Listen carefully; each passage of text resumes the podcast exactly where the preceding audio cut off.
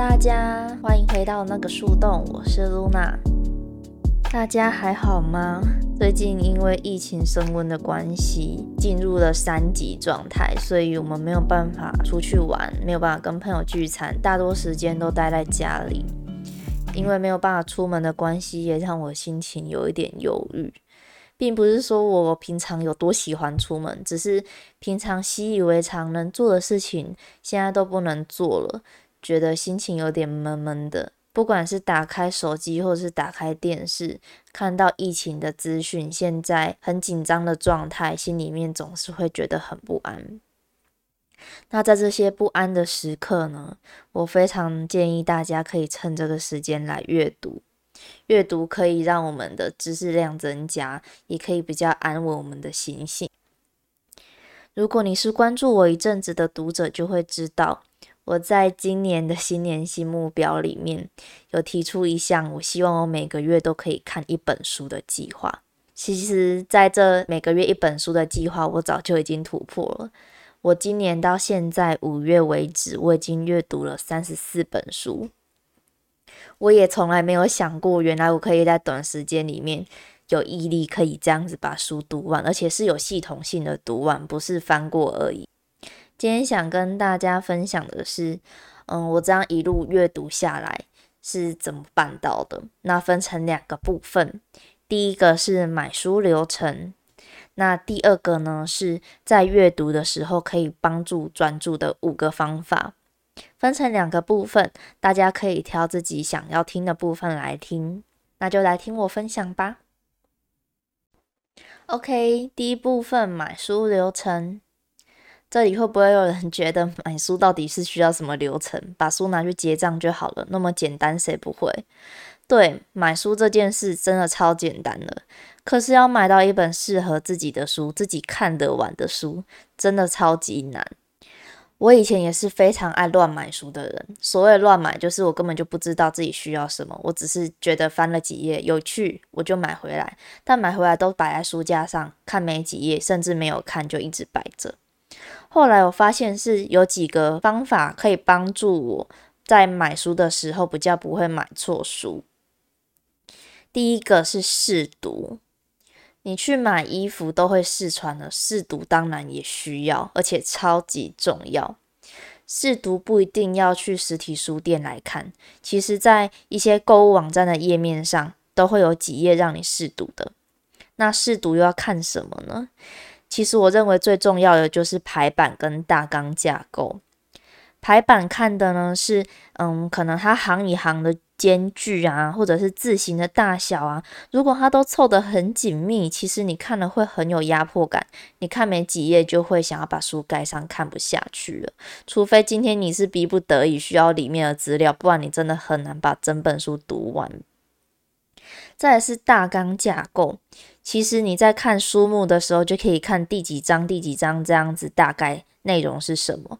如果你发现这一整本书其实重点就那一两个，可是浩浩的整本书的篇幅在很迂回的讲这些道理，你觉得鬼打墙？觉得他这本书没有逻辑，你自己本身就不认同他作者的观点了。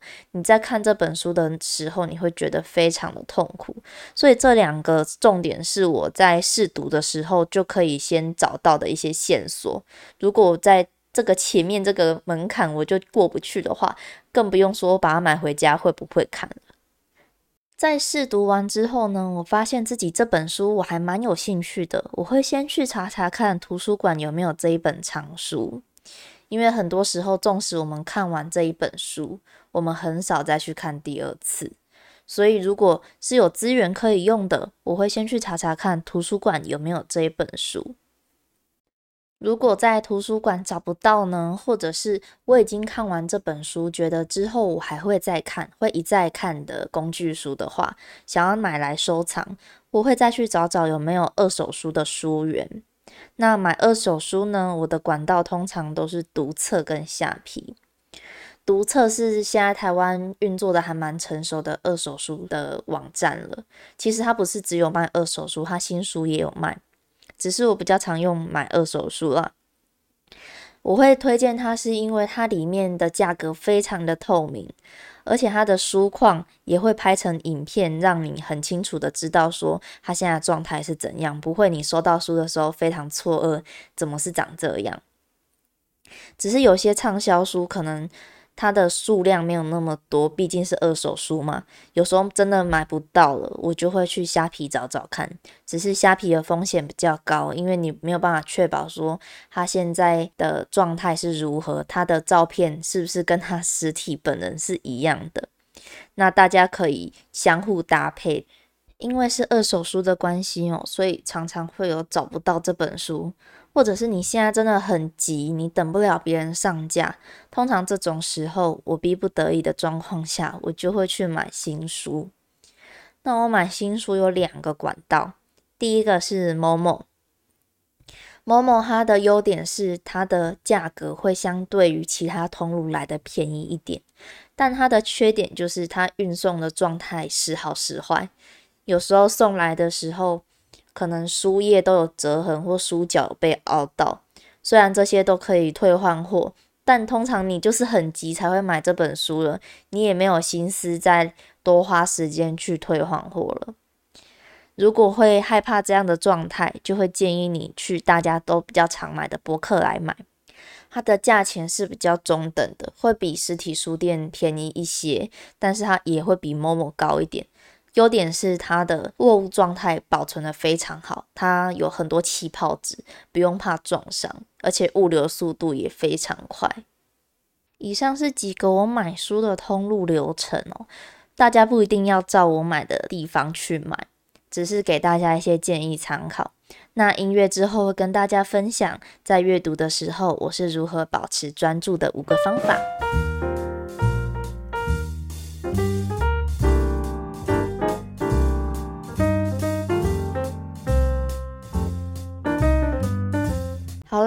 买完书、挑完书之后，接下来的挑战就是如何把那本书看完，并且保持专注。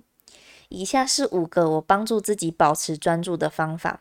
第一个是先求看几页就好。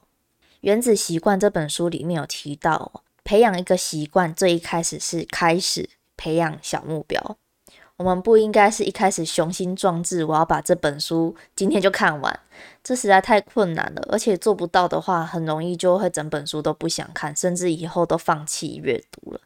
所以我们要做的是一天看个几页，睡前看个几页，只要有把书打开看个几行字也好。最重要的是开始这个动作。第二个，创造氛围。不知道大家有没有发现哦？不管是你去图书馆翻书，或者是你去书店翻书的时候，你总是会看得特别入迷，而且当下会有冲动想要把那本书买回家看。可是买回家之后，你却只想要玩手机。为什么会这样？最主要就是因为家里没有那一种氛围。那那个氛围是什么？可能是轻音乐啦，可能是很安静的环境啦，可能是旁边的人都在读书。促使你也被这样渲染，自己也会想要看书。那在家里面没有这样子的环境，你很容易就会被其他事物分心带走。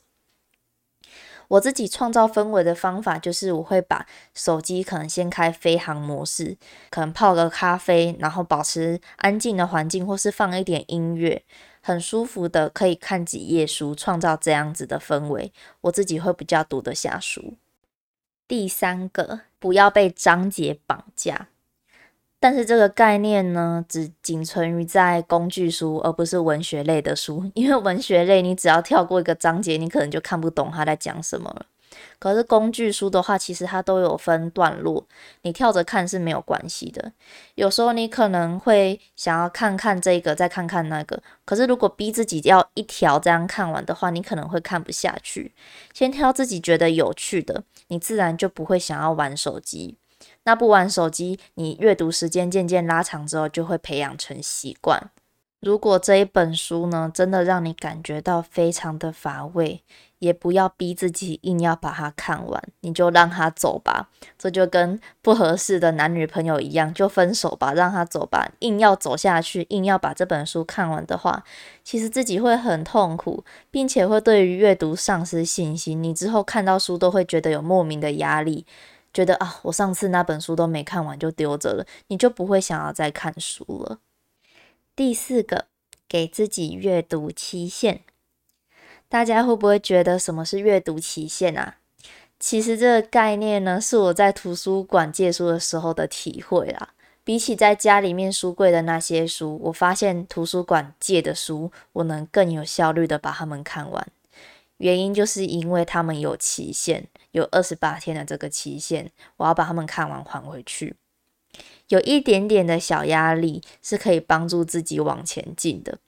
当然，这些前提下是你已经有一些阅读习惯，而不是零的状态。如果一开始你就给自己设的目标，可能会给自己有一点太大的压力，你反而会进行不下去。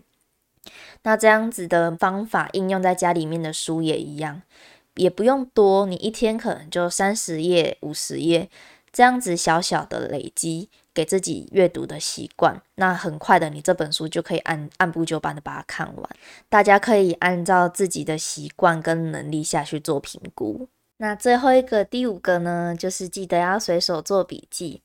我这边说的笔记呢，不是你要把里面的重点全部抄下来，也不是要写的多漂亮多工整，我都是随便拿一本笔记本，然后随手写在上面，这样也可以。有时候同个观念借由不同作者的陈述，他可能会有不同的见解。就像你形容一件事情，跟别人形容同一件事情，可能会有不一样的看法一样。写下重点，只要简单扼要就好了，因为那些重点就在书里面啊。你抄书要干嘛？所以你只要简单写下来你要的诉求。我觉得比较重要的是写下你自己对于这个观念的想法跟思考。这个在《极简阅读》这本书里面也有提到，你可以借用他探讨的这个课题，衍生出可以用在你生活的哪个面向，以及你之后想要定定的目标，我觉得非常有帮助。好啦，其实除了这五个 tips 之外呢，我还有一个 bonus。就是我在看书的时候，挑书的时候，我不会一直看同样类型的书，因为会疲乏，真的人会疲乏，会麻木。前阵子我看了很多哲学相关的书，那很多书其实里面用词都很艰涩，不是那么日常，读下来一本书其实会蛮累的。如果我一直重复读差不多类型的书，我会开始对这个议题感到无聊。所以我的习惯是我可能看完一本比较艰涩的书之后，我会挑一本轻松啊，或者是比较好阅读的书下去做搭配。一直吃咸的菜，你也会想要吃清淡一点吧？就是类似这样子的道理。也希望我给大家的这些意见能够帮助大家建立阅读的习惯，或者是你跟我一样常常看书没办法专心，也可以提升你的专注度，让你也喜欢上阅读。如果你有任何问题呢，或者是你想分享的书啊，你想分享的一些课题等等的，都可以传私讯到我的 IG，IG 账号是 h i 点 l o u n a。